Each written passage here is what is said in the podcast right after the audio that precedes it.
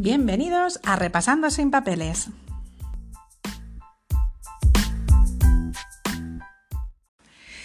Hola, valientes. En este podcast de hoy vamos a ver qué tipos de funcionarios hay.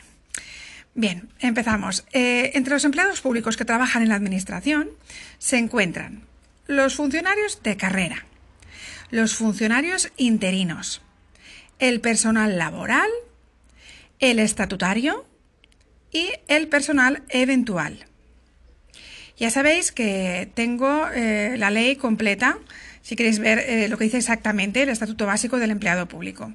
Eh, podéis verlo en un vídeo específico que tengo en YouTube y si queréis toda la ley completa, ya sabéis que, la tengo, tengo todos los vídeos, está completa y también las tenéis en MP3 en mi web repasandosinpapeles.com en el apartado productos. Buscáis repasandosinpapeles.com barra productos y allí tenéis tanto este, este, el Estatuto Básico del Empleado Público en MP3 completo y actualizado ¿eh? el TREVEP, y también las leyes administrativas, ¿eh? lo que son las, las leyes 40-2015 y la ley 39-2015.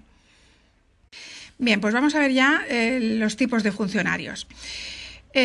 ¿Qué clases de empleados públicos hay? Bueno, vamos a ver, están los funcionarios de carrera, hemos dicho, ¿no? Bueno, pues para ser nombrado funcionario de carrera, lo que has de hacer es aprobar unas oposiciones.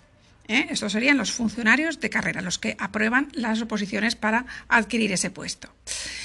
Mm, por otro lado, están los funcionarios interinos. El funcionario interino eh, es nombrado para sustituir temporalmente al funcionario de carrera. ¿Vale? Es decir, cuando en algún momento, por motivos urgentes y justificados, las tareas no se pueden cubrir por funcionarios de carrera, se crean unas bolsas de trabajo. ¿eh? Las bolsas de trabajo van dirigidas a quien haya aprobado algún ejercicio de la oposición o a quien haya aprobado las pruebas pero no haya conseguido la plaza. No obstante, esto funciona de forma diferente en cada tipo de oposiciones, ¿eh? tenerlo en cuenta.